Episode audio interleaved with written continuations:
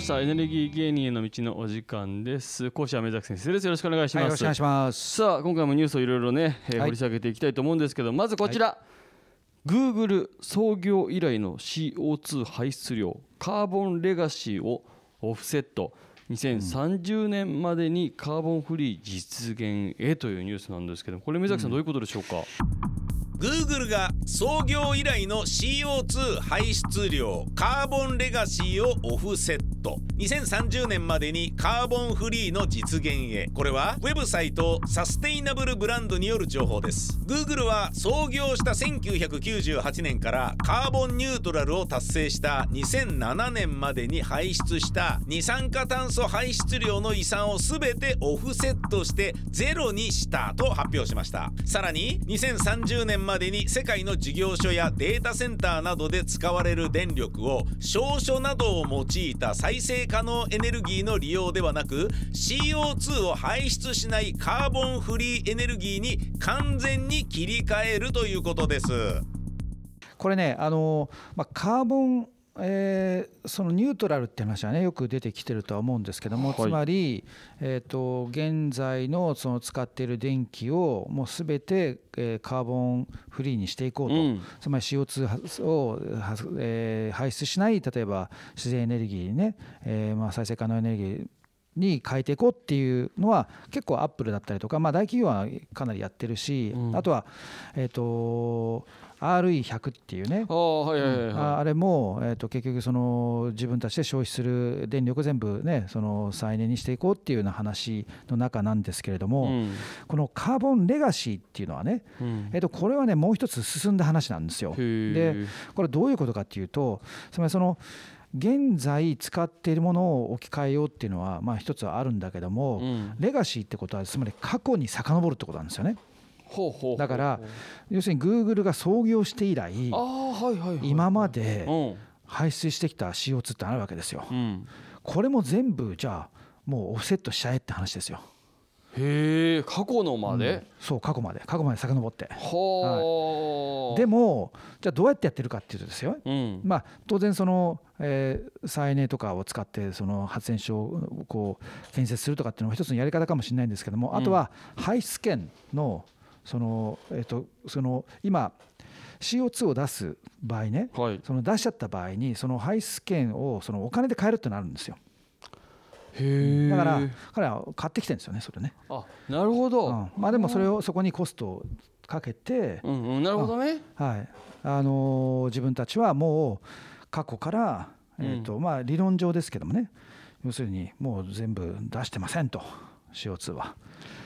理論上ね。はい。うん。ん。そういうそういう話そういう話ですね。なるほど。だからこれは、まあ、あの今までのその単に置き換えようっていうことからやっぱり話としてはだいぶ進んでますよね。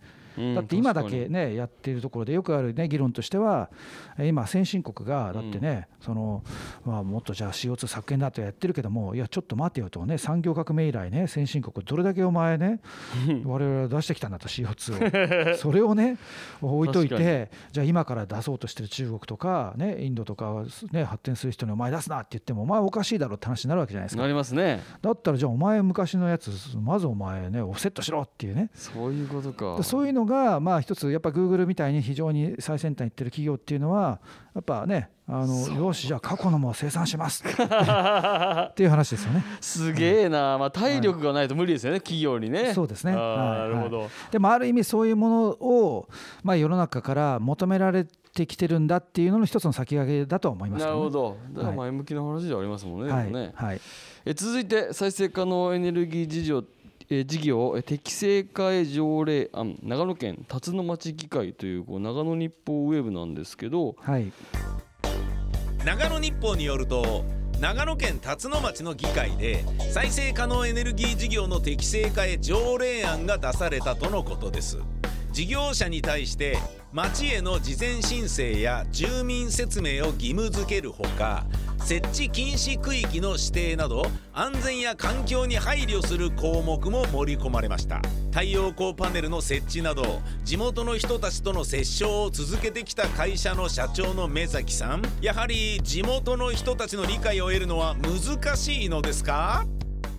もうこれは、はいはい。なかなかこう再生可能エネルギーだからいいものだからこう設置がみんなうなずいてくれるっていうわけでもないという感じなんですか？そうですね、まあ、こういうね、あの地地元による条例っていうものは今少しずつ増えてきてるんですけどもあやっぱりね原因となってるのはあの太陽光発電特に太陽光発電なんですけどね、まあ、太陽光と風力ですね、うん。で太陽光に関してはやっぱり一気にその建設が進んだっていうことで、やっぱそれだけね建設が進むとそのインチキ業者とか悪徳業者ってねやっぱそれは一定数必ずいるわけですよ。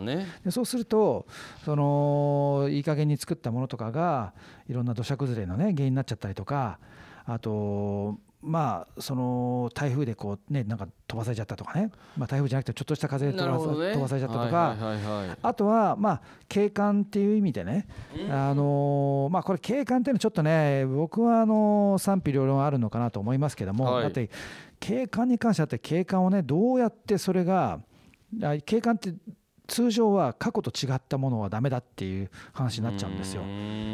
でもそれが自然だ自然だって言ったってね自然だっつったらじゃあねあの日本のねなんかあの田舎のそのえっと棚棚田とかあるじゃないですか、はいはいありますね。あれ綺麗だとかね、うん。あの里山の風景だとか言うけど、うん。それも人工的に作ったんだろうね。本当ですよね。話じゃないですか。絶対縄文人が見たらお前ダメだっつって。景観がっつってね。そう景観がって言われますよね。確かに。そうだから結構その景観って僕らのなんだろうな概念的なものだからその美的感覚って結構難しいんですよ。確かに。うん。だから昔エッフェル塔だってねパリ万博の時に、ね、エッフェル塔が建った時はもうパリ中の市民から大反対だったんですよ。大変だとなんだこれと。こんなわけわかんない。鉄の塊作りやがってっつって。パリ万博終わったらすぐね撤去される予定だったのが今となってはもうフランスの象徴ですよね。で。すね。うん。名所として。だからそういった意味では景観というのはちょっとまあ置いといたとして、うん。まあそういうあのいろいろ住民の方たちによるまああのそういう悪徳業者とかなんとかっていうことによってやっぱもうちょっとそのある程度の規制をしようっていう話は出てきてるのと、はい。あとは風力に関してはやっぱり低周波の問題だったりとか、うん。あと鳥がねこうあの風車のところにぶつかって、うん。あの死んじゃうとかね。そういうようなことがあるんででもそこはねある程度その環境のその調査っていうのをしないと,、うんえー、と発電所を作れないっていうのはあるんですけれども、うん。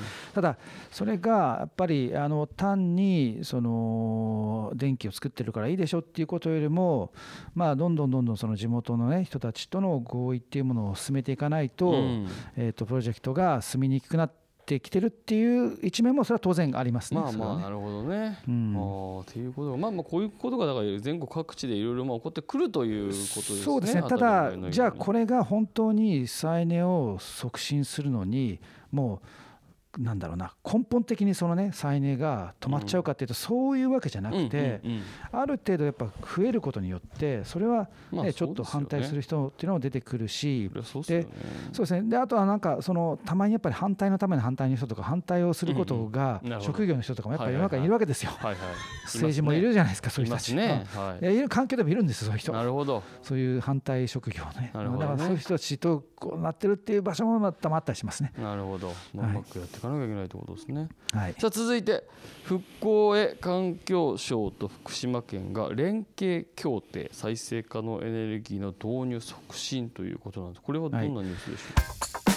復興へ環境省と福島県が連携協定再生可能エネルギーの導入促進というのは共同通信からの情報です環境省と福島県は東京電力福島第一原発事故からの復興を推進する目的で再生可能エネルギーの導入促進によるまちづくりや国立公園の拠点整備などに協力して取り組む連携協定を結びました。何しろ来県者を増やすことにもつながるこの連携作業。東電が国営と等しい位置になった今やはり後ろめたさがあるからなのでしょうか？あこれね福島県はあのもう結構ちょっと前から、まあ、やっぱり震災のね後のまあ原発の事故の後からもうねあの県を挙げて、えー再生可能エネルギー100%にしようっていうのはだいぶ前から掲げてるんですよ。はいはいはいはうん、だからあの福島県やっぱ積極的にもう太陽光から地熱とかもう風力とかいろんなものがやっぱりあのプロジェクトとしてはい。まあね進んでるっていうのはあるんですよね。でだからねやっぱりあれだけの事故があってねまだ放射能の問題とかがああるとどうしてもまあ他に使い道がなくなっちゃいますよね。うん。そんなね何十万年もねそんなほっとくわけにいかないですから。うん。だからまあある意味その発電所を作っていくそれも自然由来の発電所を作っていくっていうのはまああの最終的な妥協案っていうのかな現状として考えられるまあ最善の策じゃないかなと思いますけどもそれに対してやっぱり、まあ、地元の人にもそうですし国としてもそれをじゃあ支援支援していくっていう意味では、まああのまあ、福島限らずなんですけども、特に福島に関してはどんどんその、ね、再エネをやっていくっていうのは、まあ、あの自然な流れだと思いますけども。まあそうですよね。はいなるほど。えーそしてこちら行きましょう。気になる記事。初期投資ゼロで再エネ電気を導入。太陽光パネルメーカーと新電力がタッグという。これははい。ちょっとなんか興味深いですけどこれどういうことでしょうか？電波新聞によると初期投資ゼロで再エネ電気を導入。太陽光パネルメーカーと新電力がタッグを組むとあります。太陽光パネルメーカーハンファー Q セルズジャパンとみんな電力は共同で初期投資ゼロで再生可能エネルギー電気を導入できるサービスを提供。ハンファー Q セルズジャパンが第三者所有モデルでパネルを提供し自家消費で賄えない電力はみんな電力が再エネ由来の電力を供給することで安く再エネ100%を実現できるとのこと。それにしても初期投資ゼロでできるってどういうことですか？あこれね、あのなかなかねあのうん、面白い話なんですけれども、はい。初期投資ゼロっていうことは、要するにね、じゃあ、例えばあの佐藤さんがはい。家、ねのまあ、屋根がね、はい。あの開いてますと、はい。でそこに自分で、やり方としてはね、じゃあ自分で太陽光パネルを買って、うん。設置して、でその、えっとパネルから発電した電気を自分で使うか、もしくは使ってないときに売るっていう、はい。これ一つのやり方あるわけです。よ。はい。でもそれってやっぱり自分で買わなきゃいけないじゃないですか、そうですね。お金がパネルとか、ではい。そんな安いもんじゃないですよね、はい。そのある程度の数になってくると。うん。でだから、じゃあ、そのお金はないんだけど、うん。でも、ね、だからじゃあできない、でも、いや、でも場所空いてますと、うん。言ったときに、あじゃあね、僕がね、パネルメーカーです。うん。でパネルメーカーがちょっと自分でじゃあちょっと屋根貸してくださいと。はいはいはいはい。で貸してくれれば僕は設置しますと。うん。僕のお金でね。はい。設置して当然その僕が設置するんだから、うん。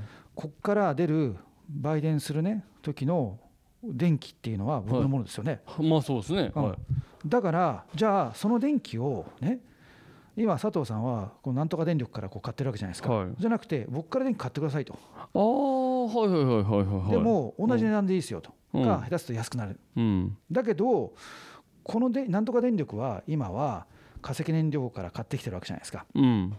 ね。化石燃料っていうか化石燃料でそうですね。まあまあ。90%近くははい。化石燃料で作られてるものですよ、だからいやじゃなくてクリーンなね電気を買いますよと。そのそのね代わりにちょっと屋根貸してくださいと。っていうことでやれば僕としてもなるほど。場所借りてそこはいに設置してそれを佐藤さんに売れるから。は別にいいじゃないですか。いいいですっていうまあ簡単にそういう話なんですよ。なるほど。あそういうことなんだ。ただはい。問題はそれだけだとうんじゃあねその太陽が出てる時しか電気使えなくなっちゃうじゃないですか、ですね。うん、夜はダメですとか、ね、曇りはダメだってねしゃれなんないから、ね。じゃあその太陽光で発電してない時はこの、えっとみんな電力が代わりうにん。佐藤さんのところに、しえっと再エネの電力を売りますと。うーんなるほど。っていう話なんですね。それとだからコンビネーションでタッグを組んでみんな電力とハンファー Q セルズジャパンっていうパネルメーカーが両方で、えっとそこに、そういうこはい、とかパネルを設置するという話なんですよね。なるほどなるほど。はい、だから実際はその自分の空いてる場所をうん。提供することによって、えっと自分のお金は出さないんだけども、はい。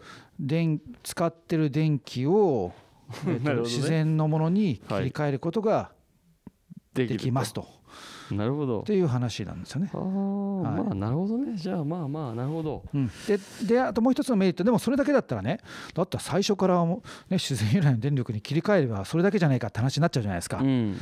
うん、だからあのきそじゃあ何が違うかっていうと、えっと、将来例えはい。ばこの屋根を貸して10年、うん。20年とか経ったら、まあ、彼らもね、まあまあ、その契約にもよるんですけどもその後にじゃあもう自分で買い取りますってこともできるうーんなるほど。もう貸してんだからっていうこはとで、いはいはいはいはい。